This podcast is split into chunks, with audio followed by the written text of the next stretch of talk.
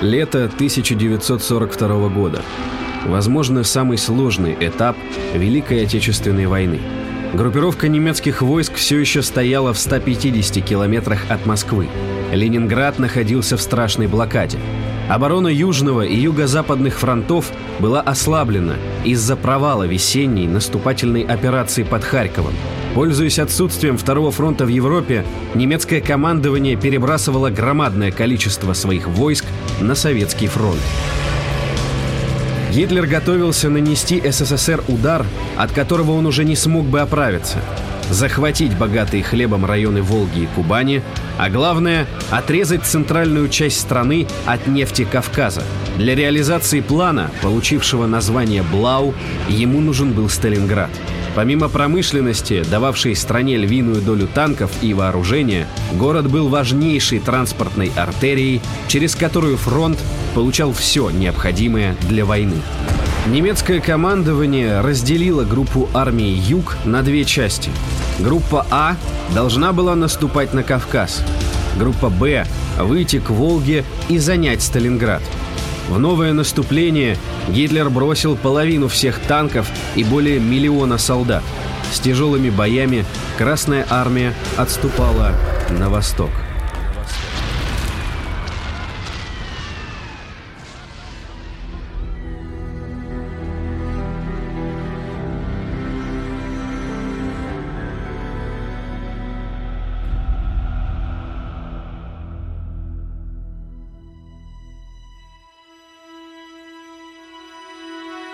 Третьего июля пал героический Севастополь.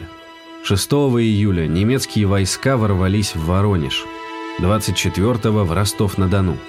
Дорога к Волге и на Кавказ оказалась открыта. Через четыре дня после этого Сталин издал приказ номер 227 «Ни шагу назад». Каждый второй немецкий танк тогда ехал в сторону Кавказского хребта. Днем начала Сталинградской битвы считают 17 июля, когда передовые отряды Сталинградского фронта столкнулись с частями 6-й армии Фридриха Паулюса и навязали им бой. Воинам Красной армии поставили задачу любой ценой замедлить продвижение врага к Сталинграду. Отсрочка нужна была, чтобы основные советские силы успели достичь города. Последней преградой на пути к Сталинграду была река Дон – для безопасной переправы немцы должны были занять город Калач-на-Дону. 23 июля начались бои в Большой излучине Дона. Так называется местность в районе города Калач, где Дон максимально сближается с Волгой. По изначальному плану немецкого командования Сталинград должен был пасть 25 июля, то есть через два дня после начала боев. Три недели Красная Армия сдерживала врага, сорвав все расчеты немцев. Любимцы Гитлера, шестая армия, победоносно прошедшая половину Европы, топталась на месте. Приказ фюрера они выполнить не смогли. Немцы просто не рассчитывали на такое сопротивление. Они ожидали увидеть бескрайние степи. А оказалось, что у русских там целый фронт. К концу июля стало очевидно, что взятие города имеющимися силами невозможно. На одном из совещаний начальник оперативного штаба вермахта Альфред Йодель сказал, судьба Кавказа решится под Сталинградом. Гитлер был вынужден вернуть четвертую танковую армию Готта с Кавказского на Сталинградское направление. Несколько переходов, и танки ворвались бы в город. Их необходимо было остановить.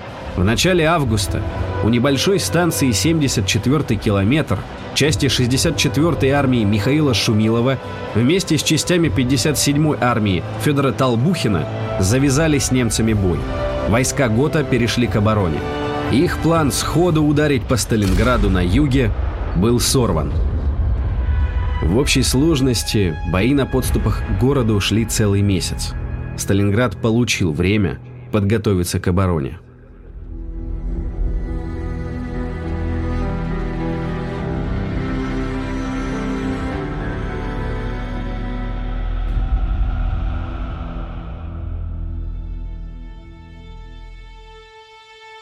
Частичная эвакуация началась еще в июле. Например, из города вывозили детские учреждения, но массовый характер она приняла относительно поздно. Во-первых, Сталинград сам считался глубоким тылом. Он находился далеко от основного фронта, и мало кто предполагал, что война придет в город. Во-вторых, отступать дальше на восток было просто некуда. Железная дорога заканчивалась у берега Волги. Но даже если бы переправа на восточный берег и была, с другой стороны реки на сотни километров простиралась глухая степь. Эвакуацию проводили силами Сталинградского речного флота и Волжской военной флотилии.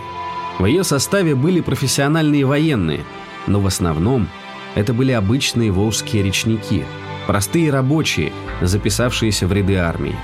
Для боевых задач переоборудовали речные трамваи, пароходы и буксировщики. На них устанавливали пулеметы, артиллерийские и зенитные орудия. Массированные налеты на город начались еще 25 июля. Советская авиация против более чем тысячи самолетов противника имела всего 450 машин. Немцы буквально висели над Сталинградом с утра и до ночи. Аэродромы противника находились примерно в 30 минутах лета. Для бомбардировщика это не расстояние. Начиная с конца июля, гитлеровцы забрасывали реку минами, бомбили переправы и позиции советских войск. 150 тысяч сталинградцев участвовало в подготовке оборонительных рубежей. Рыть траншеи и строить укрепрайоны выходили даже женщины и дети. В том числе с их помощью было сооружено четыре кольца укреплений между Волгой и Доном. Был создан Сталинградский корпус народного ополчения и развернуты местные силы противовоздушной обороны, которые наравне с мужчинами записывались девушки. Рабочие тракторного завода не только продолжали выпускать новые танки, но и беспрерывно чинили сломанную технику, которая прямо из цеха вновь отправлялась на фронт. Основу гарнизона города составляла 10-я дивизия войск НКВД полковника Александра Сараева.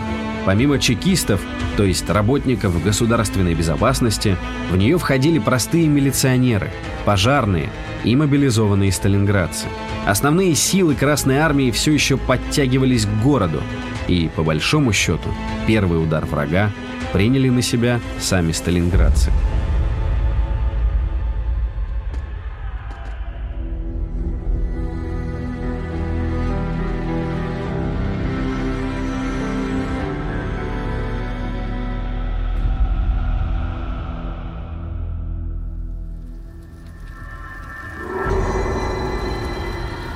23 августа. Наверное, самый страшный день для обычных жителей города. К вечеру на северных окраинах покажутся немецкие танки. Но ад для горожан начался еще раньше. Когда силы 4-го воздушного флота Люфтваффе начали самую долгую и разрушительную бомбардировку города за все время Сталинградской битвы. Это была одна из самых чудовищных авиационных атак мирного населения за всю историю войн. Город буквально превратили в руины. Непрерывно, волна за волной 400 немецких самолетов сбрасывали смертельный груз на Сталинград. Две тысячи вылетов совершили немецкие пилоты. В небе с ними героически сражались летчики 8-й воздушной армии Тимофея Хрюкина. Не щадя жизни, с гитлеровцами вступили в схватку 105 советских истребителя. С земли их поддерживали войска ПВО. Являясь легкой мишенью, под постоянным огнем авиации врага, советские зенитчики били немцев. К концу дня гитлеровцы потеряли в общей сложности 120 самолетов из 400. Немцам было мало просто разбомбить город. Они решили стереть его с лица земли. После обычных фугасных бомб в ход пошли зажигательные снаряды. Большинство зданий были деревянными. Руины вспыхнули, как спичка, весь город горел. Бомбардировка унесла жизни нескольких десятков тысяч мирных граждан. Они умирали от взрывов бомб, погибали под обломками зданий, сгорали заживо.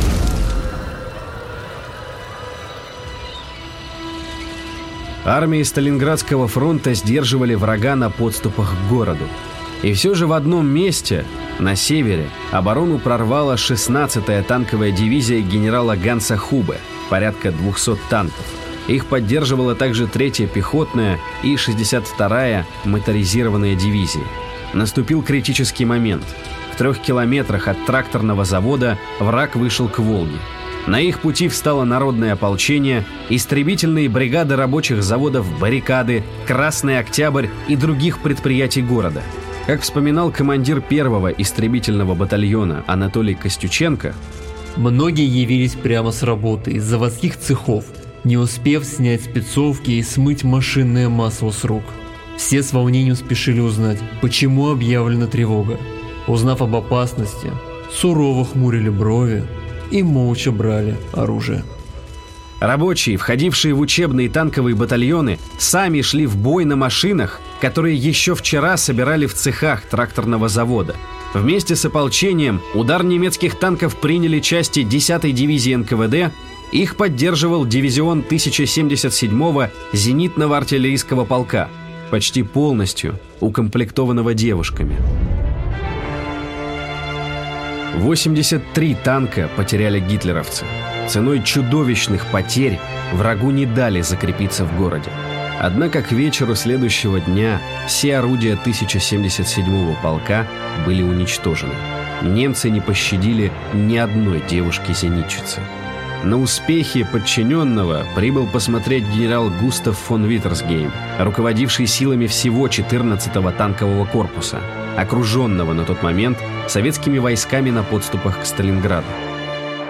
Увиденное заставило его в тот же день подать Паулюсу рапорт с требованием отвести танковый корпус от города. Об этом вспоминал первый адъютант 6-й армии Вильгельм Адам. Почти неправдоподобным показалось нам донесение генерала фон Виттерсгейма. На поле битвы лежат убитые рабочие в своей спецодежде, нередко сжимая в окоченевших руках винтовку или пистолет. Мертвецы в рабочей одежде застыли, склонившись над рулем разбитого танка.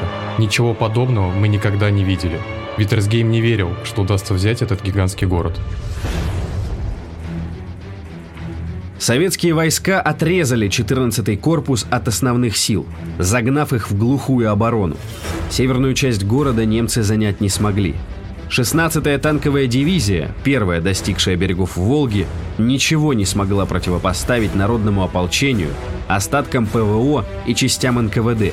Вместе с частями полковника Горохова, входившими в 62-ю армию, они поклялись стоять насмерть. Позже, когда в октябре дивизию НКВД отправили на переформирование, из 7,5 тысяч бойцов в ней оставалось не больше 200 человек. Свою клятву они сдержали. Немцы беспрерывно бомбили город, особенно заводские районы. Даже угроза смерти не могла заставить рабочих покинуть цеха. 26 августа городской комитет обороны обратился к сталинградцам с призывом отстоять родной город. 5600 человек вышли на строительство баррикад, расчистку улиц от завалов, починку мостов и дорог. Рабочие завода «Красный Октябрь» восстановили городской водопровод, а бригада рабочих «Сталингресс» починили линию электропередачи. Немцы считали, что после колоссального бомбового удара все, кому чудом посчастливится уцелеть, покинут город. И они с легкостью займут пустующие руины. Их ждало жестокое разочарование.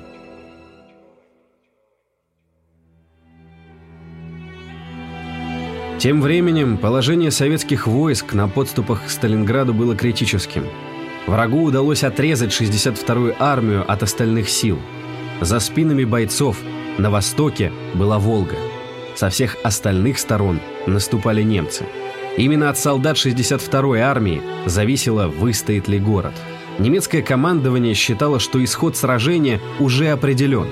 Сталинграду остались считанные часы, он лежит у ног фюрера. С момента страшной бомбардировки 23 августа прошел 21 день. Город все еще сражался.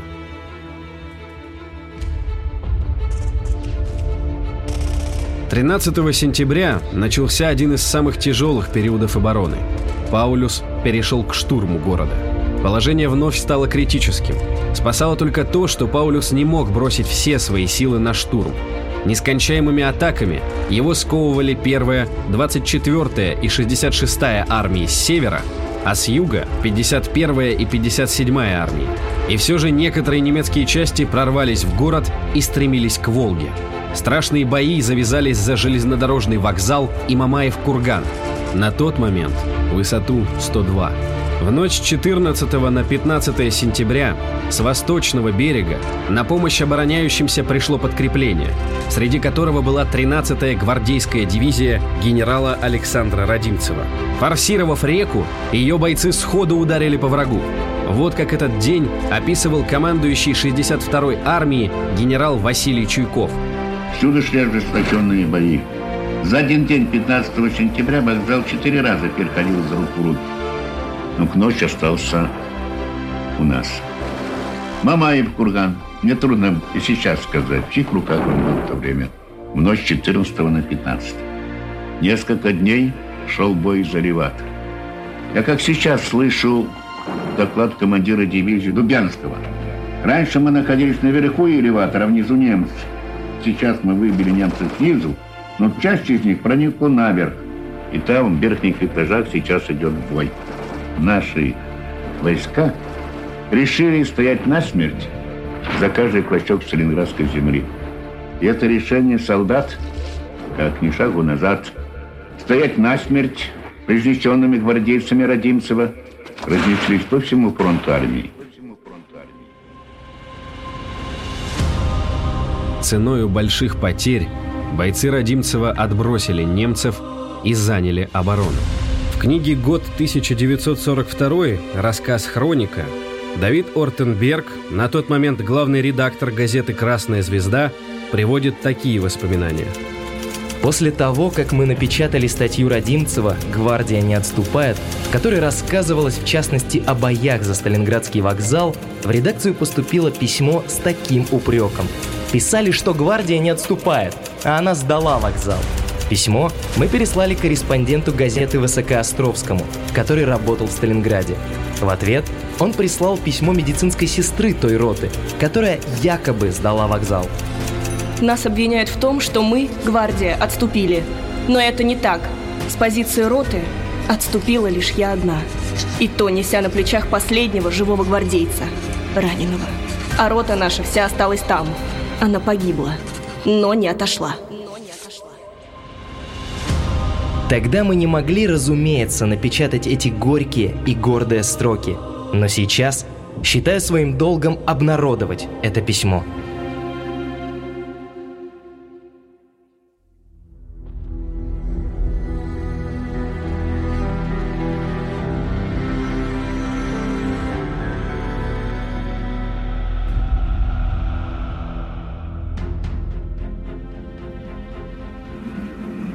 Сражение за центр города продолжалось до конца сентября.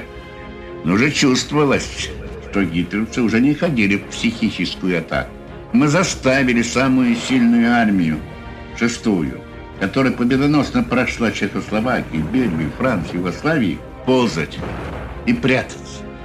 Но у нас еще было очень мало самолетов. И враг безраздельно господствовал в воздухе. Как ослабить это преимущество противника? Было принято решение идти на максимальное сближение с противником на бросок ручной гранаты.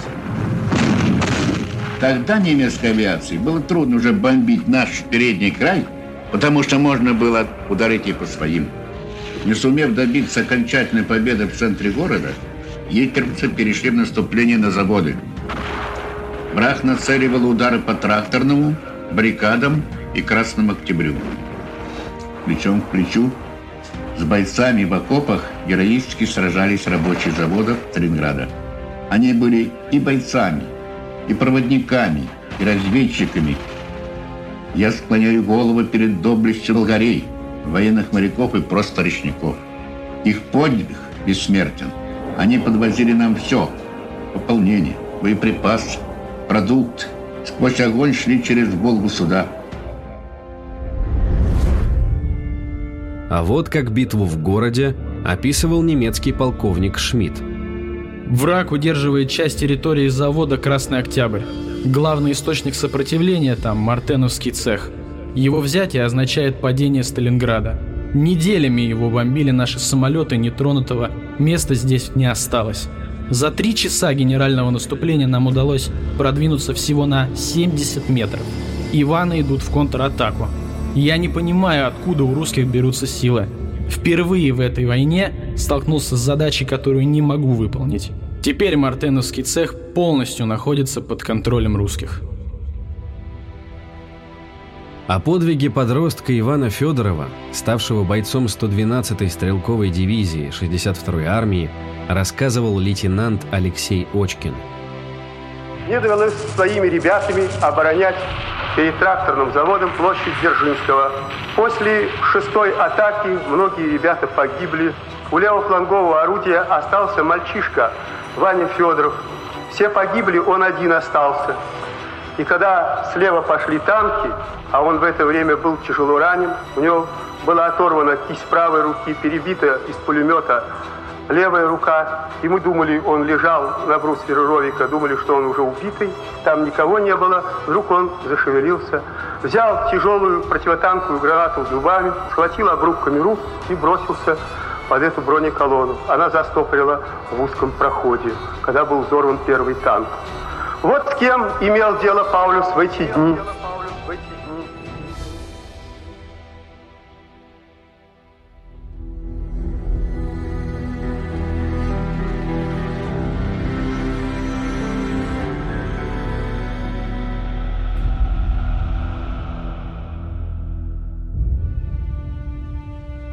Спустя месяц после первой попытки штурма 14 октября немцы вновь шли в решающее наступление. Концентрация войск была колоссальной. На некоторых участках фронта она достигала 20 немецких солдат на метр. Советские войска упорно оборонялись. Их поддерживала артиллерия, располагавшаяся на восточном берегу, и Волжская военная флотилия. В некоторых местах враг все же смог выйти к Волге. До осени 42 года история войн не знала настолько ожесточенных, затяжных и кровопролитных городских боев. Потери советской стороны могли достигать 5000 человек в день, из них около 3000 безвозвратно, то есть убитыми.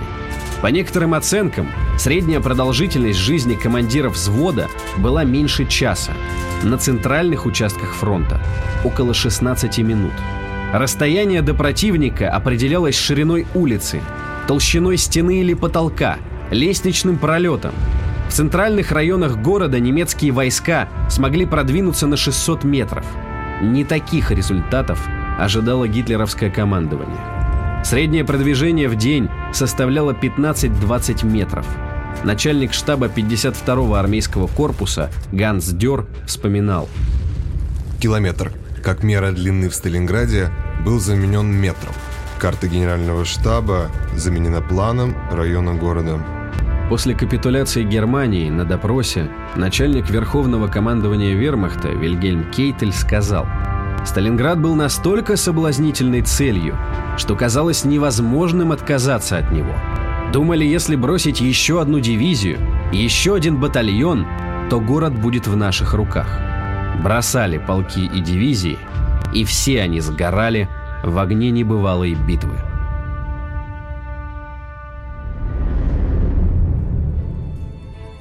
Каждый дом – крепость. Таков был лозунг защитников города. Его олицетворением стал дом Павлова – Разведать обстановку на важном стратегическом участке были отправлены четыре бойца из 42-го полка 13-й дивизии Родимцева. Штурмовой группой руководил сержант Яков Павлов. Четырехэтажное кирпичное здание, примерно в 300 метрах от Волги, было окружено гитлеровцами. Возвышавшийся над руинами дом имел важное преимущество. Оттуда контролировались возможные пути прорыва немцев к Волге – Несмотря на огромный риск, группа Павлова штурмом взяла здание и успешно закрепилась в нем. В подвале оказались мирные жители, а вскоре подошло подкрепление.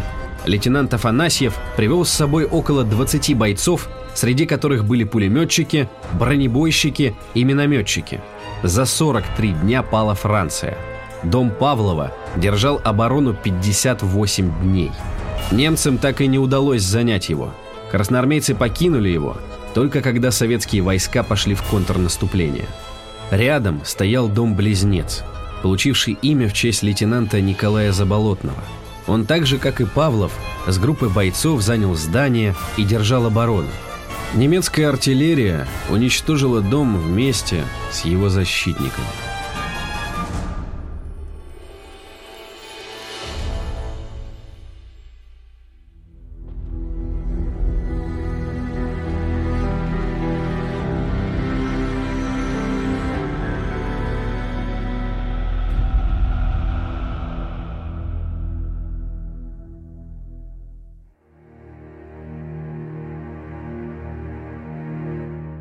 За Волгой для нас земли нет.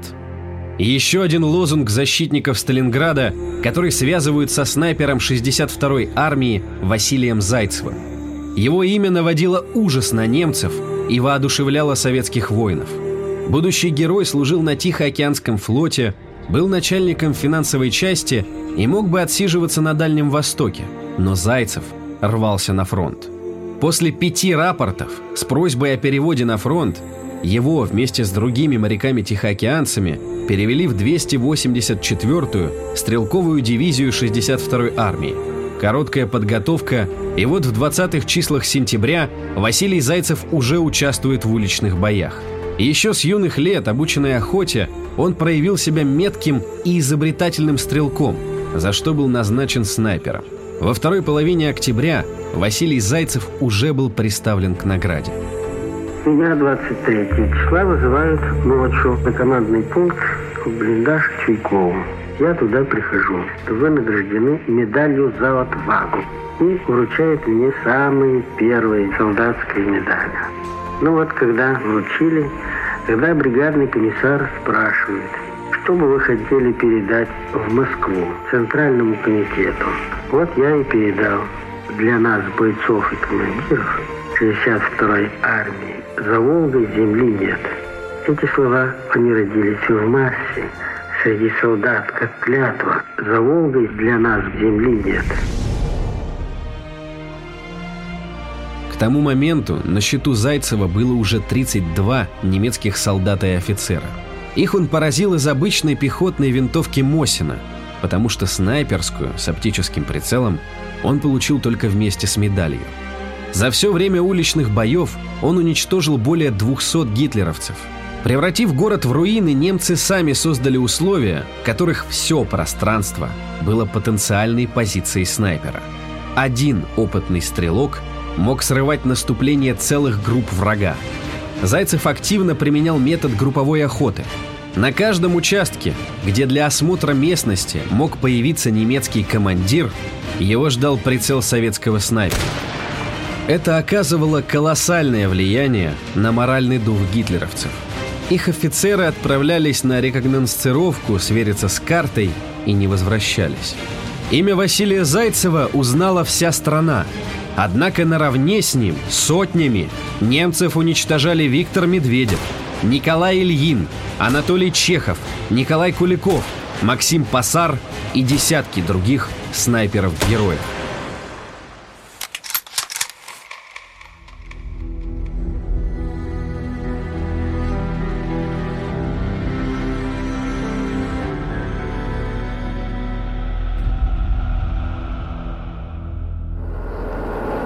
Прижатые к Волге, мы, по мнению гитлеровского командования, доживали последние дни.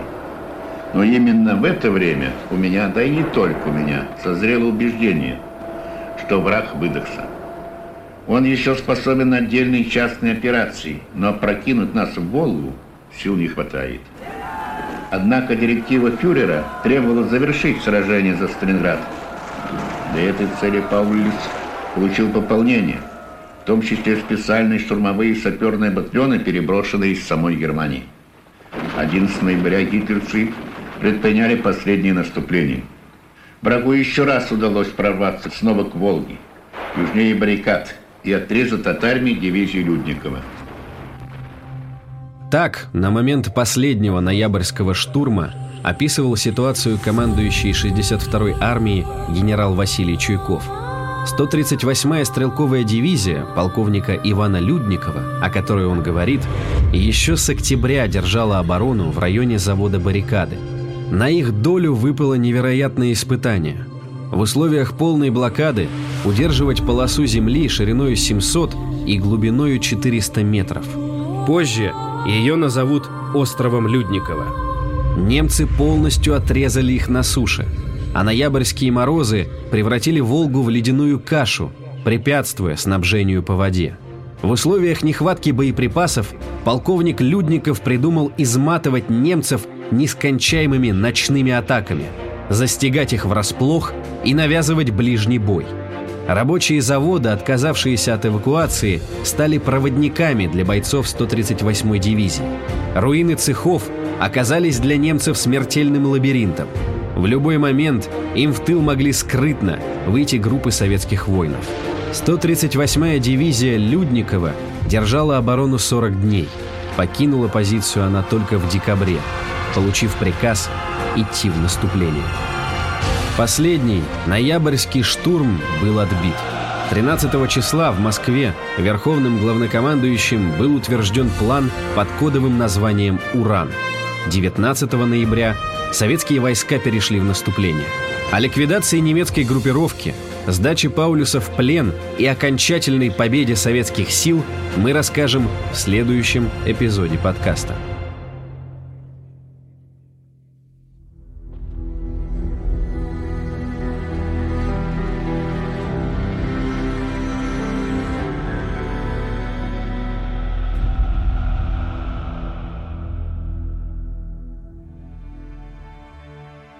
Каждый дом в Сталинграде был как дом Павлова.